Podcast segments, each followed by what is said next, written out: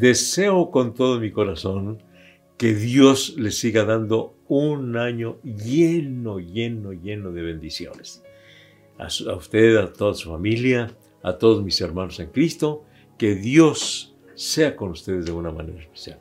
Por lo que toca a mí, pues yo estoy contentísimo porque el día de ayer el Señor me permitió cumplir 80 años. Y hermanos queridos, 80 años ya son muchos años. Pero bueno, y, además el Salmo dice que la vida del hombre son 70 años y si en los más robustos son 80 años, con todo es molestia y trabajo y pronto pasan y volamos.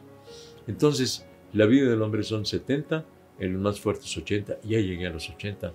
No, físicamente no, no he sido siempre muy fuerte, pero sano, sí, gracias a Dios. Sigo adelante con la ayuda del Señor.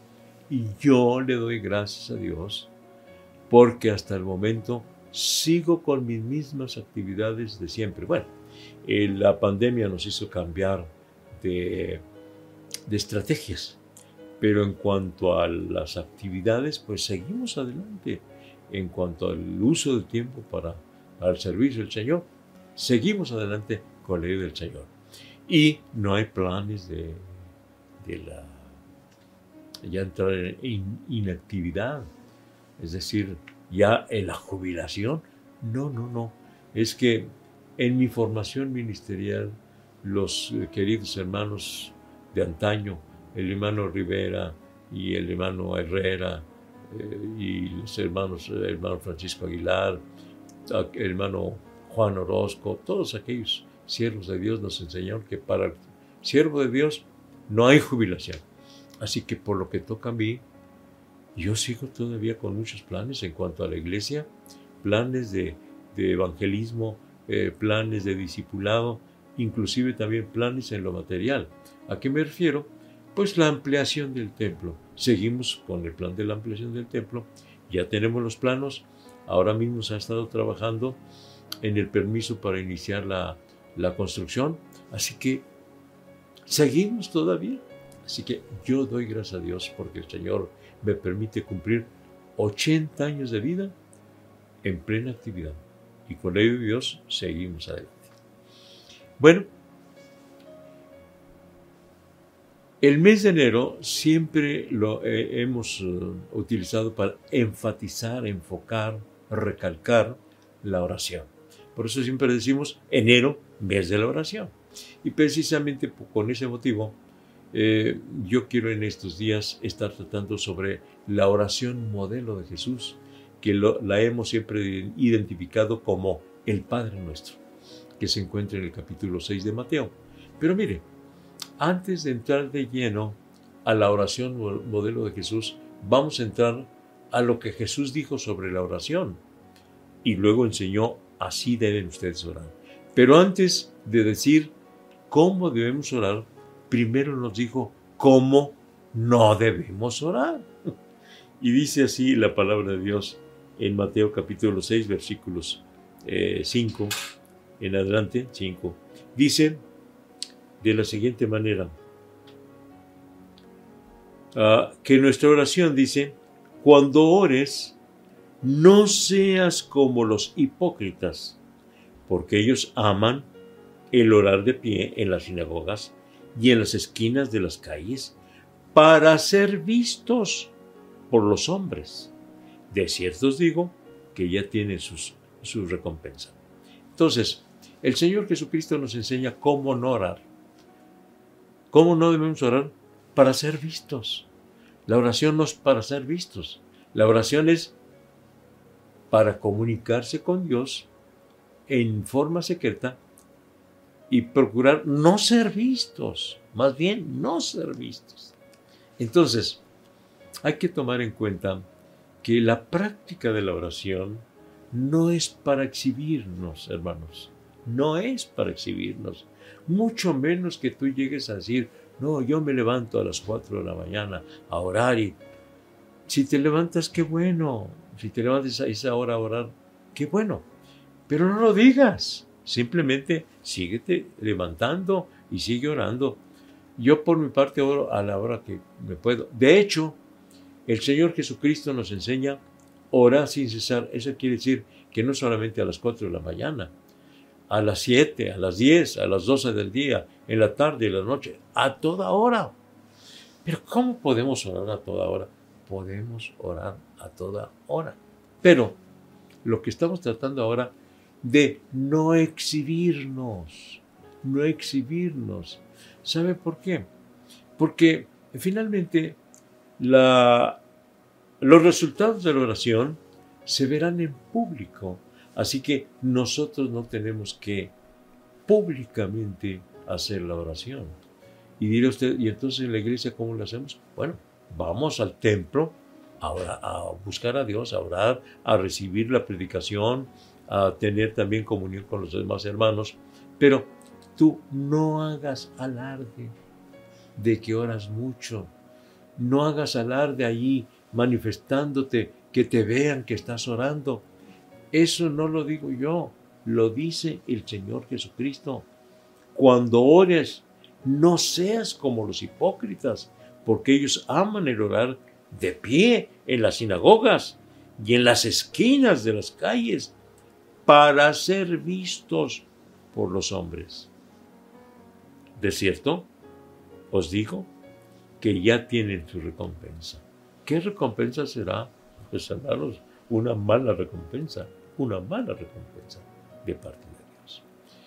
Entonces, hermanos, al estar estudiando lo que el Señor Jesucristo nos dice, cómo orar, primero nos dice cómo no orar.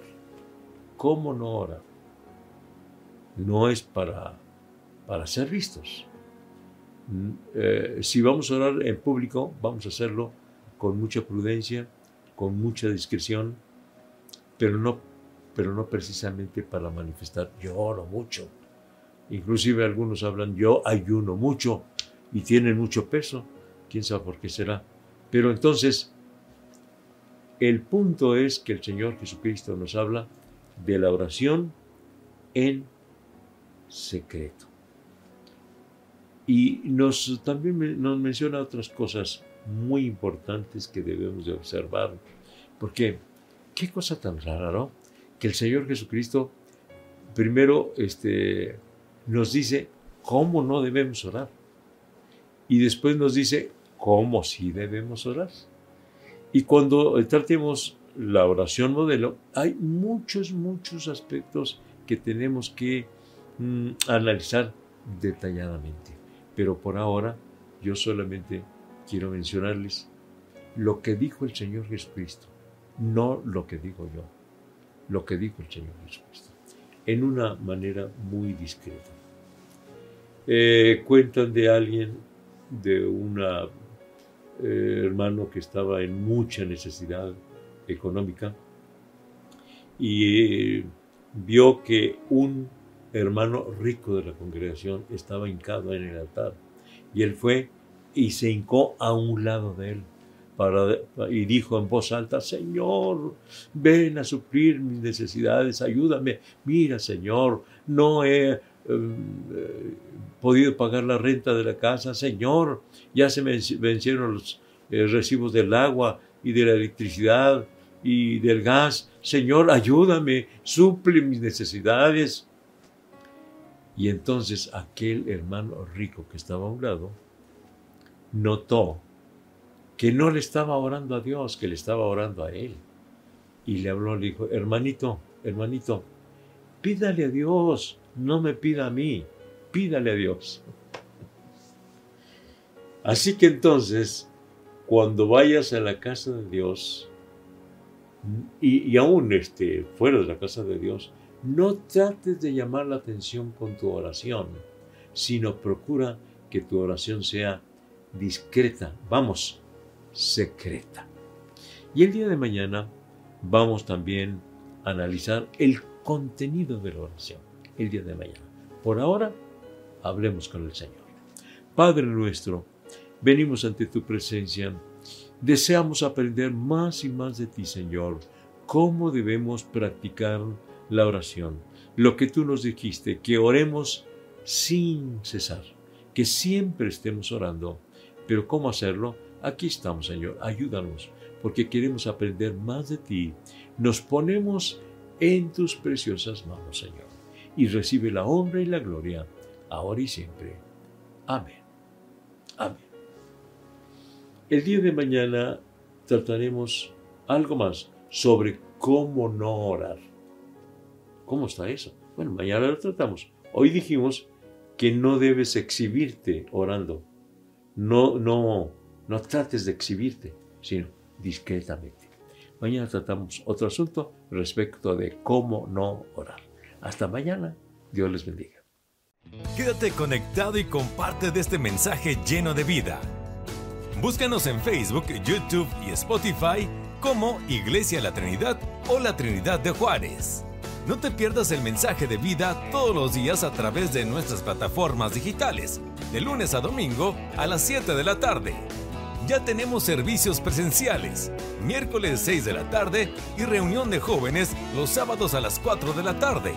Los domingos tenemos tres servicios, 10 de la mañana, 11 y media de la mañana y 1 de la tarde. La dirección de la iglesia es Rafael Velarde, esquina con Francisco Sarabia, zona centro, en Ciudad Juárez, Chihuahua. O bien puedes visitarnos en El Paso, Texas, en la iglesia Jerusalén. Reunión de jóvenes los viernes a las 7 de la tarde y domingos a las 4 de la tarde, en el 4300 de la calle Yandel. No lo olvides, quédate conectado.